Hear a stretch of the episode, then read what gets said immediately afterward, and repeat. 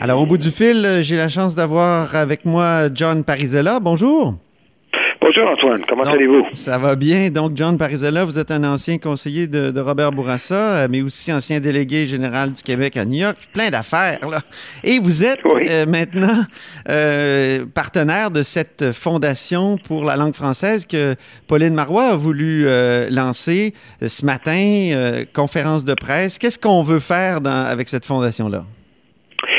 Effectivement, on veut faire la, promotion de la langue française. C'est clair que c'est un effort de la société civile euh, qui euh, fait appel essentiellement à, la, à la philanthropie pour qu'on pour, euh, disons, euh, se combiner avec tous les autres efforts qui se font soit par, euh, par les gouvernements ou des différents organismes. Donc, pour moi, c'était quelque chose que très motivant parce que je trouvais que que si on, on, peut faire la promotion de la langue française, surtout auprès des personnes qui qui sont qui, qui arrivent ici ou qui viennent vivre ici, il y a aussi un volet à cause du fonds L'Angelier, qui est un fonds dédié justement à, la cause. Euh, on peut aussi aider des, communautés euh, dans l'ensemble du Canada francophone et acadienne. Donc, ah euh, c'est juste oui, oui, ça se limite pas, juste au Québec.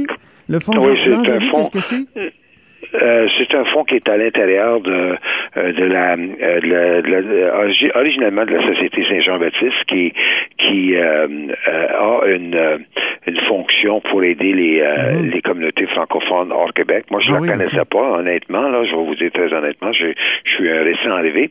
Mais donc, quand on, on, on parle avec le, le départ, c'est qu'on aime la langue française. L'amour du français, c'était quand même la langue euh, de la terre d'accueil pour mon père quand il est arrivé euh, de l'Italie il y a bien des années. Ah oui. Et euh, on a vécu, nous, dans un quartier très francophone qui était Rosemont. Et mon père a eu un commerce. Ma soeur et son mari ont eu aussi un commerce qui a duré de bien des années. et notre clientèle, évidemment, on était, était francophone, québécoise. nous, on était la seule famille qui portait un nom qui n'était pas... à l'époque, on utilisait le mot canadien-français euh, et qui, euh, on était peut-être la seule famille euh, dans, dans mon petit coin de, de, ma paroisse, qui était la paroisse Saint-Marc, qui parlait l'anglais en plus de parler français. Donc, pour nous, c'était c'était notre, notre chez nous et notre langue commune à travers de notre mhm. de notre parcours a toujours été le français. John, dites-moi, vous, quand, quand, on vous dit bonjour, hi dans un commerce à Montréal, comment vous réagissez? Ben, moi, personnellement, j'ai jamais été une personne qui euh, qui perdait beaucoup de sommeil sur ça. La plupart du temps, je me fais euh, interpeller avec bonjour. Il y en a que c'est c'est vrai, je l'ai entendu le bonjour donc je veux pas donner l'impression que que c'est que c'est très marginal. dans le centre-ville de Montréal, on, on veut on l'entend comme tel. Mais moi, mon réflexe, c'est de, de poursuivre ma conversation en français. Euh, donc, moi, je de problème. Moi, je suis un gars qui va dire bonjour. Je me fais interpeller en bonjour. Si quelqu'un me dit le hi, euh, disons, ça me, ça me porte pas à les corriger ou quoi que ce soit. Je, je continue en français parce que moi, c'est, c'est, c'est ma langue, la langue commune. Si j'ai l'instinct de, de, euh, de poursuivre les choses euh, en français. Euh, donc, pour moi, je pense que bien des fois, on, on, on crée des des, euh, des controverses qui euh, qui si on maintient notre désir de parler en français puis si euh, on, souhaite le parler moi ça c'est pas l'interpellation de la personne qui va qui va me conditionner dans mon choix. Moi je quand je je travaille je travaille en français. Quand je je, je vis en dehors de, de du bureau je vis en français ça, n'empêche pas que je peux à l'occasion utiliser l'anglais mm-hmm. je je suis un adepte comme euh, comme vous savez, euh, Antoine, sur la politique américaine, donc je suis obligé bien des fois d'écouter une bonne partie de ben euh, la programmation qui vient des postes américains. Et à l'occasion, j'ai des j'ai des invitations pour donner des conférences en anglais. Mais moi, en ce moment, j'enseigne à l'Université de Montréal au printemps. je suis associé au Cirium. Je passe à Radio-Canada régulièrement pour le carnet américain, mais j'accepte de faire d'autres médias. Ben oui, on est content de vous avoir à Cube. On est ah ben oui, moi je suis.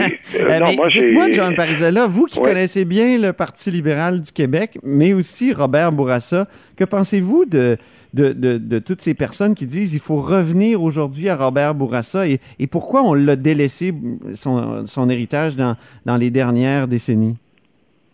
Ben, moi, je ne sais pas à quel point on l'aurait délaissé, mais il n'y a aucun doute que Robert Bourassa, euh, il y a des grandes qualités que, que, euh, qui, qui qui, qui, qui, nous, qui nous a euh, euh, fait vivre euh, comme chef de parti. D'une part, le, parti politique comme tel, son, son, instance militante était très engagée. La commission jeunesse a eu ses, ses années les plus excitantes durant les années que M. Bourassa était là. C'est clair que M. Bourassa croyait beaucoup à la défense des intérêts du Québec. Donc, il y avait un nationalisme. Moi, j'appellerais ça un nationalisme inclusif, un nationalisme affirmatif, un nationalisme positif euh, donc, pour lui, euh, le fait français est important. C'est lui qui a fait euh, du français la langue officielle.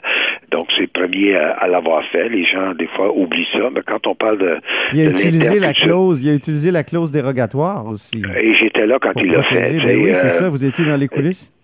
J'étais dans les coulisses, j'étais là aussi quand on l'a enlevé, puis on l'a pas enlevé sans faire des modifications à la loi qui garantissaient euh, la prédominance euh, et l'obligation de, d'afficher en français, mais qui pouvaient permettre, dépendant évidemment euh, des circonstances, qu'il peut avoir une autre langue. Comme ça, vous vous avez la loi maintenant, la loi 86 qui était passée en 1993, qui n'a pas vraiment pas été modifiée depuis, puis qui s'est avérée quand même une amélioration ce ce qu'on a connu. Euh, vous, euh, vous êtes trop jeune pour vous en souvenir. Ah non, je m'en souviens, je m'en souviens, John. Oh, oui, non, je commence des années 50, euh, les années 50 et 60, on avait, on, on, pouvait même aller dans des commerces ah, oui. et l'affichage était en anglais, exclusivement même. Tu sais, ça c'était des autres années. Mais après ça, il y a eu les, les, lois linguistiques qui ont changé beaucoup le décor vers, ou durant les années 70 et 80. Comme ça, on a eu des, des changements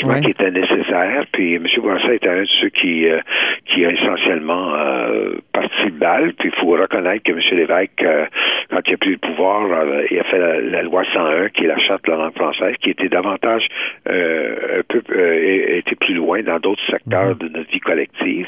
Mais dans l'ensemble, je pense que c'est ça que les gens s'ennuient. Le, le côté de M. Bourassa, le chef de parti ou la base militante prenait sa place. Le, M. Bourassa, le, le, le type qui n'hésitait pas de parler son d'un certain nationalisme, même si c'était pas et ça résonnait et ça résonnait Bourassa ailleurs qu'à Montréal, contrairement peut-être au Parti libéral d'aujourd'hui. Ben, c'est clair que euh, c'est c'est différent le contexte d'aujourd'hui, d'une part parce qu'on on est beaucoup plus à l'international qu'on ne l'a jamais été. Parce que pendant que M. Bourassa était plus euh, au pouvoir, le Québec, quand même, peu importe les gouvernements en place, s'est affirmé sur le plan international. Aujourd'hui, le, Québec a des entrepreneurs euh, qui, euh, qui rayonnent à travers du monde. L'autre jour, on avait un dirigeant d'une compagnie de haute technologie qui a fait l'entrevue avec Barack Obama à la Chambre de commerce. On a un, un Québec qui s'est transformé, un Québec qui, euh, euh, qui, qui est partout sur la planète. Et ça, je pense qu'on peut être très content. Puis quand on est partout sur la planète, on n'hésite pas d'utiliser notre langue euh, ou la langue commune, comme on dit, euh, euh, ou la langue officielle. Donc, dans ce sens-là, moi, je, je trouve qu'il y a une certaine nostalgie pour M. Bourassa, mais il ne faut pas oublier que depuis son départ, peu importe les gouvernements en place, que ce soit les gouvernements du Parti québécois, le gouvernement du, du Parti libéral qui ont succédé, et même le gouvernement actuel, on a on a quand même quelque chose en commun sans faire de la partisanerie et c'est l'importance qu'on attache aux Français. Puis nous, notre campagne en ce moment, c'est un complément euh, à, promouvoir le français. Puis euh, si ça aide euh, certaines communautés à l'extérieur du Québec, dans le Canada, ben on, est ouvert à ça. Puis nos projets sont ouverts à, rendre à rendre des services. Merci, merci beaucoup, John Parizella. merci pour cet entretien. Ben, merci beaucoup, Antoine. Ça fait plaisir de vous parler. Au plaisir. Au revoir.